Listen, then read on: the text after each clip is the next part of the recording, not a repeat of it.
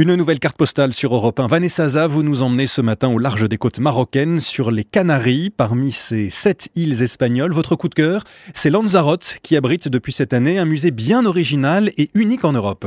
Exactement, un musée qui se visite euh, avec un masque et un tuba, ou même mieux avec des bouteilles pour les plus avertis un musée sous-marin. Alors pour ça, on prend la direction du sud de l'île.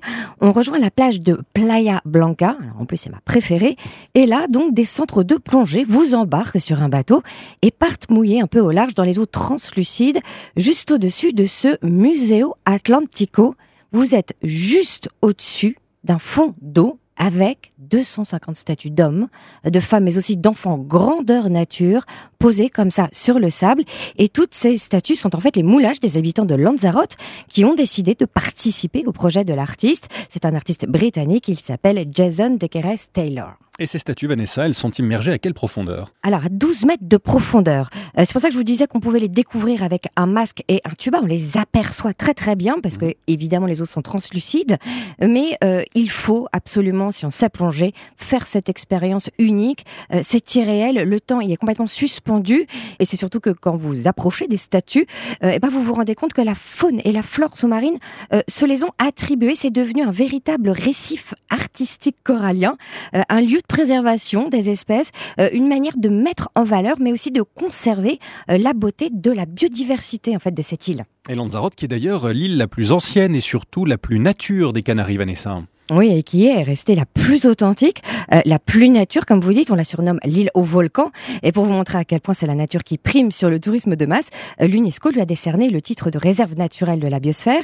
Et si Lanzarote, en fait, a gardé euh, autant de cachets et n'a pas été saccagé par le béton, c'est grâce à un artiste, à un autre artiste totalement génial. Il s'appelle César Manrique. Et lui, il s'est battu toute sa vie pour que le gouvernement préserve l'architecture traditionnelle et rurale.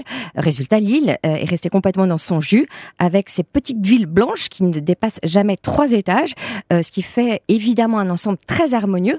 Et puis, il a surtout associé l'art et la nature. Il a créé des œuvres d'art en pleine nature et avec la nature. Et aujourd'hui, elle parsème donc toute l'île. Intéressant. À quoi ça ressemble précisément? Alors, euh, il y a le jardin des cactus qui, par exemple, a été créé au fond d'un cratère et qui s'articule sur une balade artistique au milieu de 1400 espèces de cactus venant du monde entier.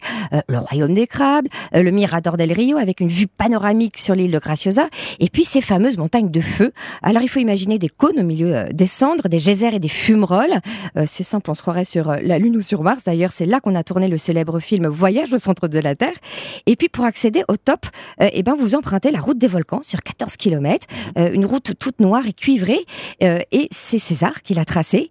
Et là, c'est pas fini. Tout en haut, il y a un restaurant à ne pas manquer, El Diablo, dessiné aussi par Manrique.